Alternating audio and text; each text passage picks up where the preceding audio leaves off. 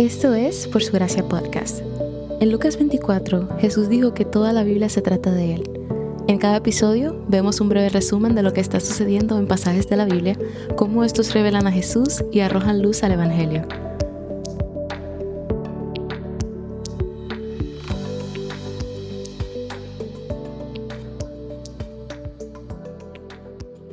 Una gran parte del Antiguo Testamento y los cinco primeros libros del Nuevo pertenecen al género de narrativa histórica.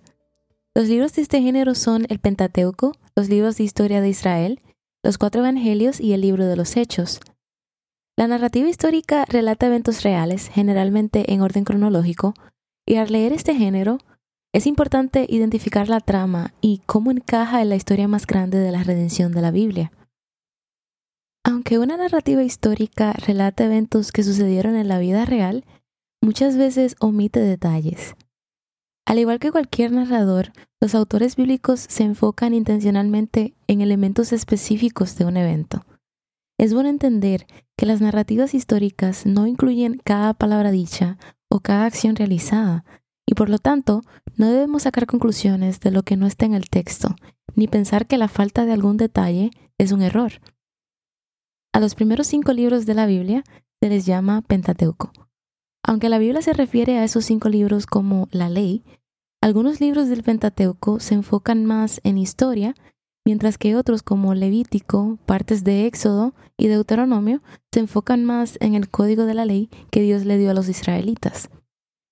Esas partes del Pentateuco son notorias por ser difíciles de leer pero cuando las leemos dentro del contexto del plan de redención de Dios, las vemos bajo una luz completamente nueva. Dios le dio la ley a Israel para que pudieran vivir como un pueblo apartado que reflejara el carácter de Dios al mundo. Una y otra vez Israel fracasó en guardar los mandamientos de Dios, por lo que la ley no solo sirve para mostrar el carácter santo de Dios, sino también para revelar la naturaleza pecaminosa de la humanidad y nuestra necesidad de un Salvador. Jesús vino a cumplir perfectamente la ley donde nosotros no podíamos, tomando sobre sí mismo nuestro castigo por quebrantarla y dándonos la recompensa de la vida eterna cuando ponemos nuestra fe en Él. Desde las leyes de purificación hasta las descripciones de los sacrificios de animales, la ley apunta a Cristo, que es perfectamente santo y que nos purifica con su sangre.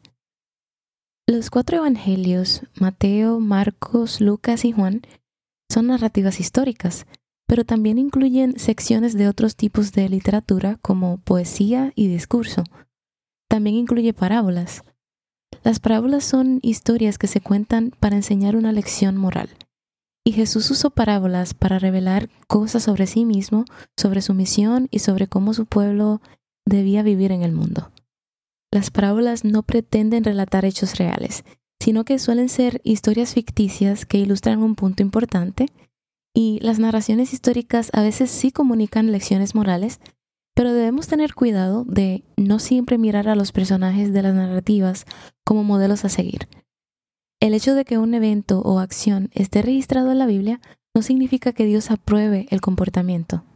El único ser humano sin pecado en la Biblia es Jesús, y aunque otros personajes a menudo muestran rasgos admirables, también muestran un comportamiento pecaminoso y no debemos apresurarnos a seguir ciegamente sus ejemplos.